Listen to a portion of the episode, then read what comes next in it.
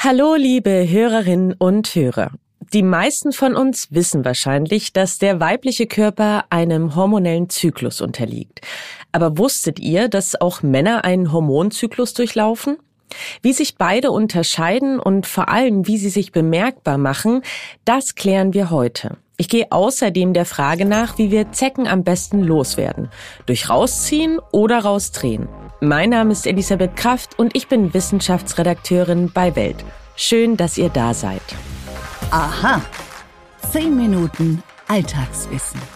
Ein Podcast von Welt. Bevor es mit dem Interview losgeht, gibt's noch eine ganz kurze Unterbrechung in eigener Sache. Aha, 10 Minuten Alltagswissen ist Teil des diesjährigen Beats and Bones Podcast Festivals. Das findet am 22. September ab 19 Uhr im Museum für Naturkunde in Berlin statt. Und an diesem Abend, da werden wir live eine Folge unseres Podcasts aufzeichnen.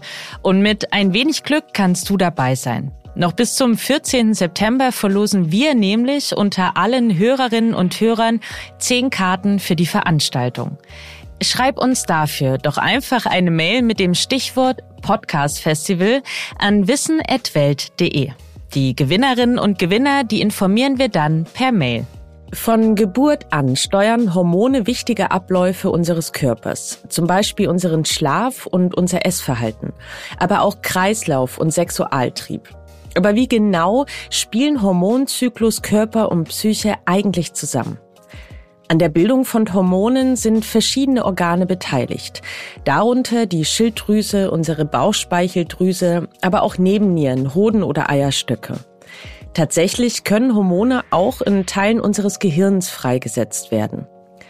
Ausgeschüttet werden sie als Reaktion auf bestimmte Reize und fungieren sozusagen als Übermittler von Nachrichten in unserem Körper.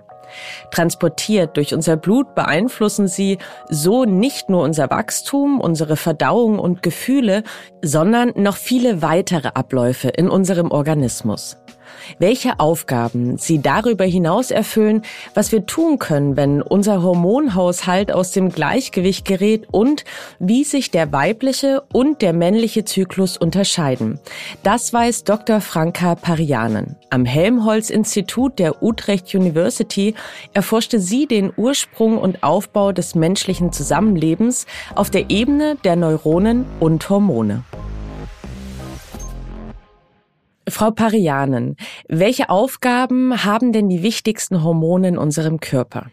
Das ist eine ganz große Bandbreite. Also wir haben Hormone, die kann man ganz klar definieren, wo man einfach sagen kann, hier Insulin, das brauchen wir, damit der Blutzucker in die Zellen kommt. Das ist schön, das ist verständlich. Und natürlich gibt es da auch wieder ganz viele Komplikationen, Sachen, die wir noch nicht verstehen. Und trotzdem ist das relativ klar fassbar. Während wir haben andere Hormone, die sind in so wunderbaren Sachen involviert wie Sexualität. Das heißt, die müssen einerseits körperliche Effekte haben, dafür sorgen, dass Eizellen bereitgestellt werden, haben aber dann auch gleichzeitig Effekte auf unseren Verstand Verstand, auf unser Gehirn. Das heißt, es geht einmal so von den Zehenspitzen bis zu den Ohren und zu allem, was dazwischen liegt. Können Hormone aus dem Gleichgewicht geraten und wie genau macht sich das denn bemerkbar? Oft anders, als wir denken. Also wenn wir uns vorstellen, unsere Hormone gehen aus dem Gleichgewicht, dann stellen wir uns das immer so vor, dass plötzlich in einem Moment kommt so eine Hormonschwemme oder so die berühmte Hormonkeule und knockt uns einfach einmal komplett aus. Und eigentlich ist es aber vielmehr so, dass Hormone den ganzen Tag über schwanken. Also müssen hochgehen, müssen runtergehen, passen sich den Jahreszeiten an, den Tages- und Nachtzeiten und so weiter und so fort. Und dabei kann was passieren. Also die Schwankungen können zum Beispiel abrupter sein, als wir uns das vorstellen. Oder sie können zu flach sein. Das ist auch ein Problem. Zum Beispiel, wenn wir ganz viel Stress haben, dann kann es sein, dass der Cortisolpeak, den wir üblicherweise am Morgen haben, plötzlich ganz flach ist. Und dann ist plötzlich das in unserem Inneren ein bisschen desorientiert, weil die innere Uhr auch darauf angewiesen ist, von den Hormonen Signale zu kriegen, die ihr sagen, hier, jetzt ist gerade diese Zeit, jetzt ist gerade hell, jetzt ist gerade dunkel und so weiter und so fort. Das, und das kann eben einmal dadurch passieren, dass im Körper irgendwas kaputt geht. Das kann eine Autoimmunerkrankung sein oder sowas. Aber das kann eben auch dadurch passieren, dass bei uns irgendwas schiefläuft, eben, dass wir dauerhaft gestresst sind oder dass wir eine Infektion haben und dadurch die ganze Zeit eine Entzündung im Körper ist oder so. Und was genau können wir dagegen tun?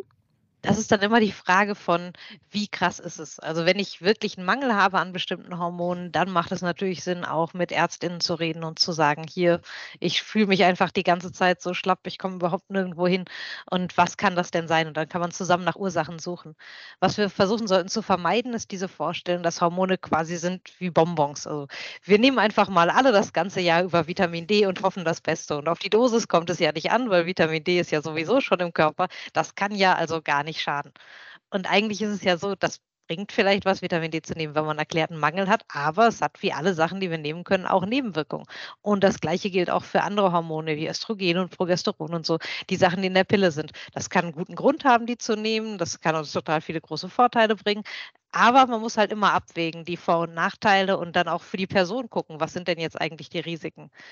Aber im Alltag können wir vor allen Dingen versuchen, unsere Hormone nicht zu stören. Und das sind eigentlich die Dinge, wo wir merken, dass es uns gut tut. Das heißt, wir versuchen zu schlafen, wenn wir schlafen wollen. Wir versuchen tagsüber Sonnenlicht abzukriegen, nicht diese Wintersituation, wo man einfach direkt zur Arbeit fährt und nicht einen einzigen Sonnenstrahl sieht und dann fährt man danach wieder nach Hause, wenn es schon dunkel ist.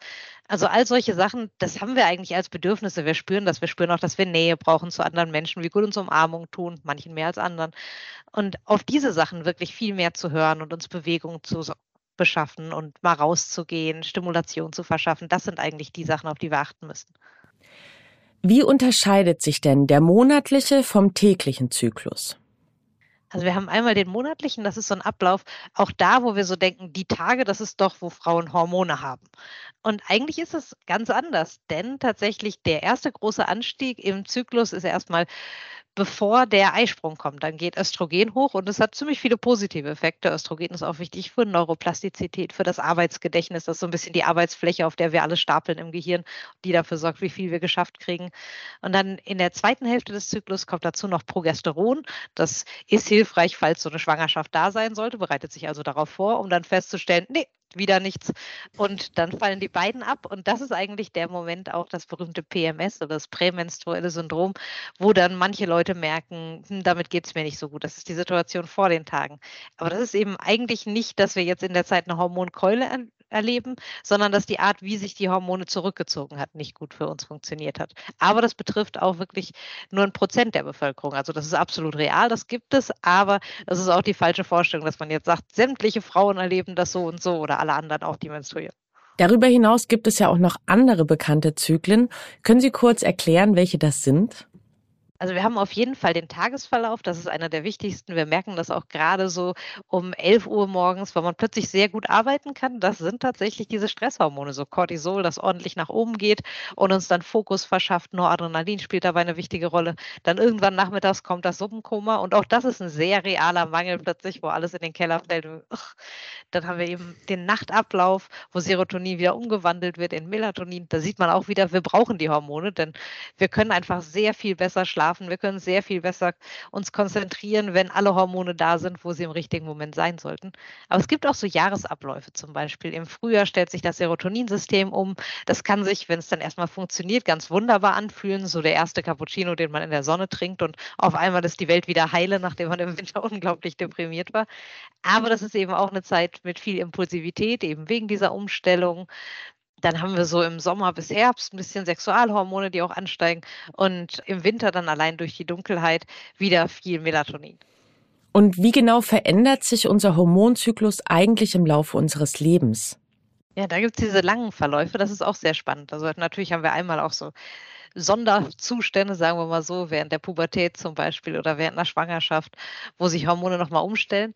Aber natürlich gibt es auch den ganz großen Bogen und das heißt, dass wir oft im Alter ein bisschen ohne Unterstützung von Hormonen auskommen müssen, die vorher an unserer Seite waren. Also dass eben zum Beispiel Östrogen eher runtergeht, äh, Testosteron auch durchaus auch bei Männern fällt auch mit dem Leben und dann fehlt uns ein bisschen von dieser Unterstützung beim Muskelaufbau. Ähm, die Knochen altern dadurch schneller und deswegen ist es auch wichtig, dass wir genau solche Sachen wie Sonne zum Beispiel, die das anregen, unser ganzes Leben eigentlich immer gut tanken und auch danach immer noch viel Bewegung haben. Das heißt, viele von diesen Veränderungen hängen auch davon ab, wie wir unseren Alltag gestalten. Also wer viel Sex hat, hält zum Beispiel sein Testosteronlevel eher ein bisschen hoch. Aber es hat auch Vorteile manchmal, wenn es ein bisschen runterkommt. Zum Beispiel gerade mit der Elternschaft. Auch bei Vätern sinkt das Testosteronlevel und das spielt tatsächlich auch eine wichtige Rolle dabei, sich auf die Beziehung einzulassen, sich auf diese Elternrolle einzulassen. Das war Dr. Franka Parian. Dankeschön für Ihre Expertise. Dankeschön, hat Spaß gemacht. Stimmt das wirklich? Mythos oder Wahrheit? Frühling, Sommer und Herbst sind leider auch Zeckenzeit. Und so ein Zeckenstich kann richtig gefährlich werden. Leimborreliose gehört zu der am häufigsten durch Zecken übertragenen Krankheit. Sie kann Nervensysteme und Gelenke schädigen. Übertragen wird sie häufig aber erst Stunden, nachdem das Tier damit begonnen hat, Blut zu saugen. Genau deshalb ist es wichtig, Zecken möglichst schnell zu entfernen. Aber wie machen wir das eigentlich am besten? Also sollten wir sie rausziehen oder doch lieber rausdrehen oder doch ganz anders? Beim Entfernen ist zuerst mal Gefühl gefragt. Expertinnen und Experten raten, das Tier mit einer spitzen Pinzette oder besser noch einer Zeckenkarte zu entfernen. Die gibt es eigentlich in jeder Apotheke zu kaufen. Gedreht werden sollte das Tier dabei allerdings nicht. Sowohl das Robert Koch Institut als auch das amerikanische Center for Disease Control and Prevention raten stattdessen dazu, die Zecke gerade aus der Haut zu ziehen. Denn Forschende vermuten, dass der Speichelfluss der Tiere durch Herausdrehen angeregt wird. Da die Mundwerkzeuge von Zecken mit Widerhaken ausgestattet sind, kann es helfen, die Haut an der betroffenen Stelle glatt zu ziehen. Viele Menschen haben ja Angst davor, dass der Zeckenkopf beim Entfernen stecken bleibt und dass dadurch Erreger in die Wunde gelangen. Diese Furcht ist unbegründet, das sagen zumindest Medizinerinnen und Mediziner, denn Zecken haben gar keinen Kopf. Stattdessen bleiben hin und wieder Teile ihrer Mundwerkzeuge stecken. Das allerdings sei unbedenklich. Zwar könne dadurch eine leichte Entzündung entstehen, unsere Haut stößt das Mundwerkzeug allerdings später ganz von selbst ab. Und damit sind wir am Ende dieser Folge angelangt. Ich hoffe, dass ihr auch beim nächsten Mal wieder reinhört. Und wenn ihr möchtet, könnt ihr unseren Podcast bis dahin abonnieren und natürlich bewerten. Das klappt bei Spotify und Apple Podcasts.